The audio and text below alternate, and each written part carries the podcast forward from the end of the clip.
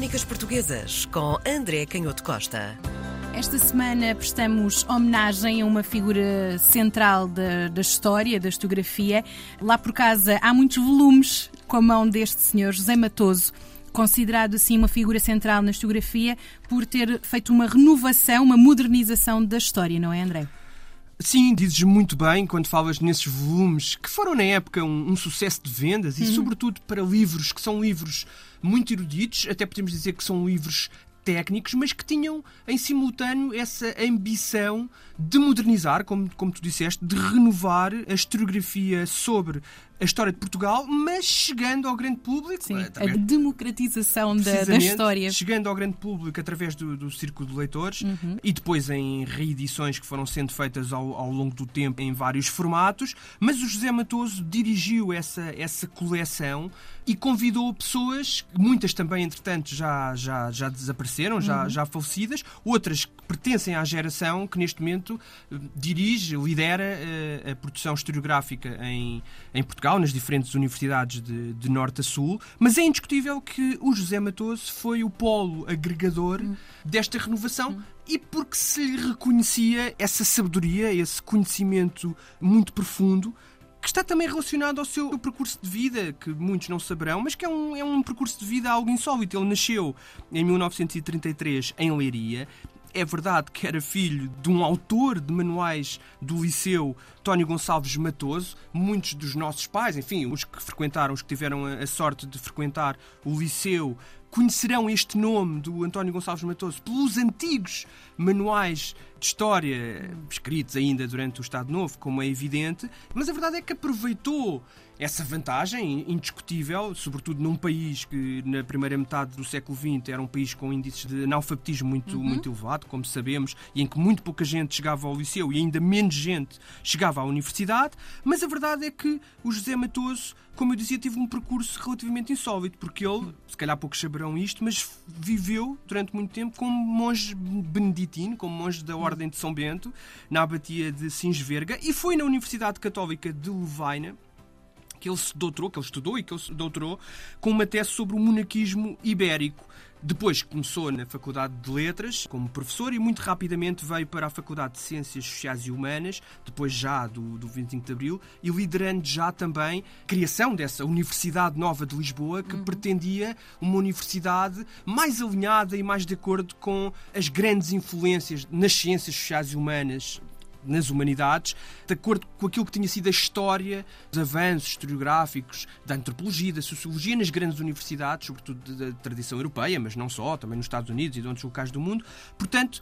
o papel do José Matoso aí foi também importante, juntamente com outros historiadores, com o Vitorino Magalhães Godinho inicialmente e com outros historiadores importantes, mas que claramente pretendiam trazer essa influência, no caso da história, muita influência da escola francesa, muito mais preocupada com com a modernização, a tua expressão nesse aspecto é ainda mais correta, e o que é que era a modernização? Era um certo corte com a história política, e quando eu digo história política é a história dos factos políticos, dos acontecimentos políticos, hum. as batalhas, as quedas dos governos, as revoluções, e portanto essa historiografia francesa que se pretendia agora mais influente sobre a história praticava e que se produzia na, na, Faculdade de Ciências Sociais e Humanas a partir do 25 de Abril e depois da, da, criação da universidade, essa influência francesa tinha precisamente a ver com a recolha de um retrato e a construção de um retrato da sociedade muito mais baseado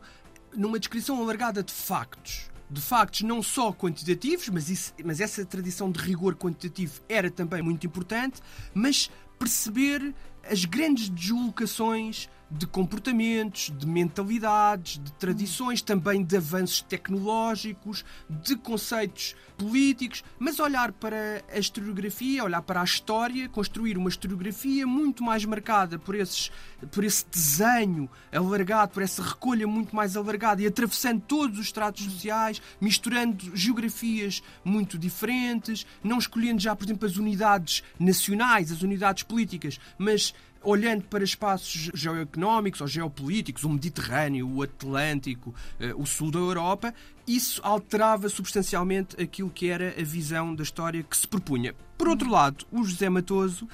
para além desta influência inegável que tinha recebido, e que ajudou também, com outros protagonistas muito importantes, a difundir na historiografia em Portugal,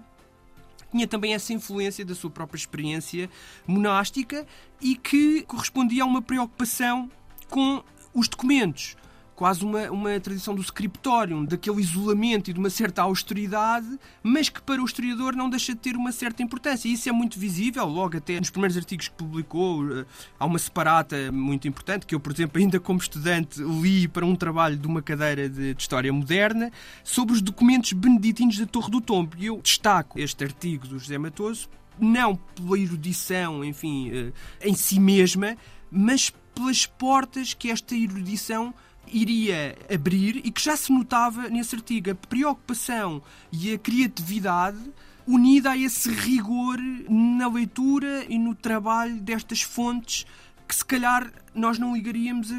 a, uma visão mais alargada da sociedade, quando olhamos para o convento, mas como é que os fundos dos conventos nos vão ajudar a ter um retrato mais alinhados com a tal influência francesa, das grandes estruturas e todas as classes sociais? Mas na verdade estava lá porque essa preocupação com os documentos e com essa tradição antiga, eh, medieval e monástica também também permitia olhar para a história de uma forma menos imediatista, que é um problema que eu acho que nós hoje voltamos a ter, enfim, mas isso é outro assunto. E a verdade é que nos mosteiros estava um pouco tudo. Estava o pagamento das saudades e das jornas dos diferentes trabalhadores, incluindo as vindimas, e portanto estavam salários e rendimentos, estavam os empréstimos e pagamentos de impostos, e portanto estava uma parte muito importante da estrutura da economia e da própria máquina do poder político sobre essa economia, estavam os contratos de terras com as diferentes modalidades de exploração da terra. Isso também permitia perceber muito bem quer o estado do desenvolvimento técnico agrícola, quer as possibilidades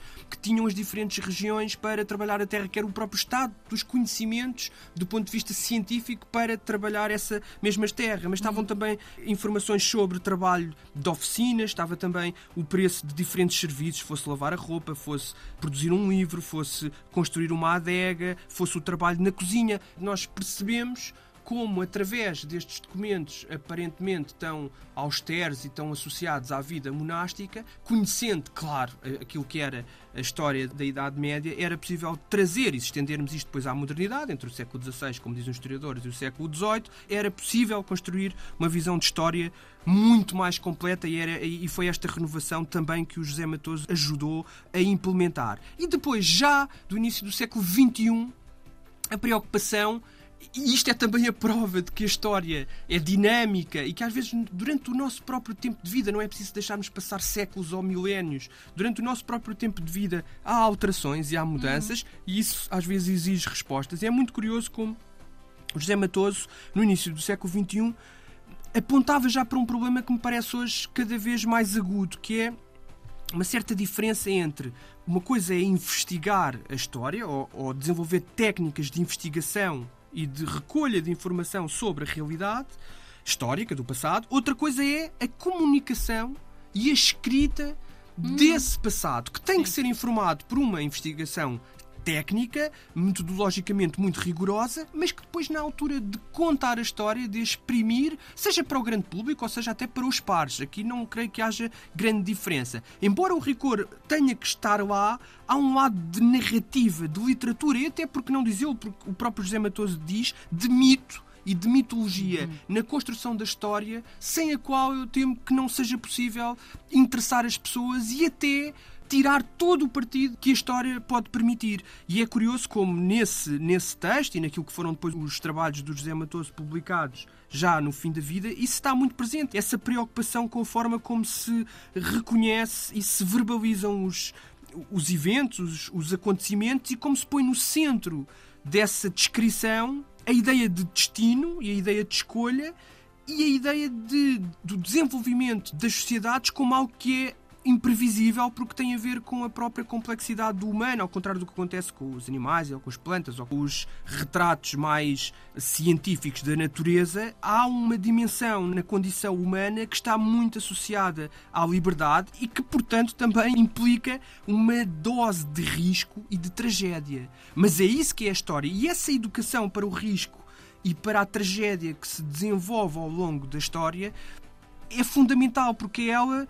que permite manter a atenção da escrita da história para toda a gente, para o grande público e também para os, pares, como eu dizia, mas também um lado que é muito importante e que o José Matoso não deixou de sublinhar ao longo do tempo, que é a nossa necessidade de construirmos narrativas pedagógicas, do ponto de vista da formação da consciência dos cidadãos e agora isso é cada vez mais claro quando se fala, por exemplo, na disciplina da cidadania. Nós, durante muito tempo, tivemos aquele discurso um bocado de avestruz com a cabeça escondida na areia, a ideia de que não, porque nós temos que ser completamente rigorosos e temos que ser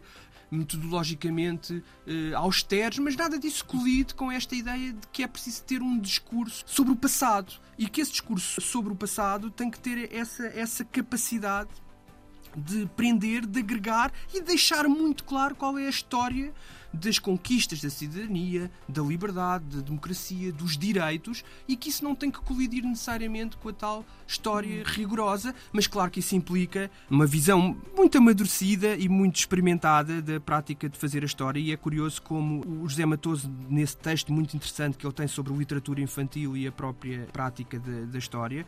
vai até mais longe, chega a dizer que paradoxalmente a ficção às vezes pode dizer mais e melhor aquilo de que o homem necessita para se tornar ele próprio, do que propriamente o relato que conta secamente as suas ações. Hum. Mas ele não deixa de dizer que a descoberta da ficção ou dos mecanismos que são utilizados da ficção, essa descoberta será muito mais fértil se for alimentada por factos reais, bem investigados hum. e bem comprovados. Aquilo que não deixa ou não pode deixar de ser fundamental nesta construção historiográfica com certo peso de narrativa é precisamente esta compreensão da liberdade da condição humana, porque isso abre a possibilidade de resolver problemas, abre também a possibilidade de fazermos escolhas trágicas, mas não é possível imaginar um futuro que não tenha a nossa capacidade, que não implique a capacidade humana de ter uma palavra a dizer.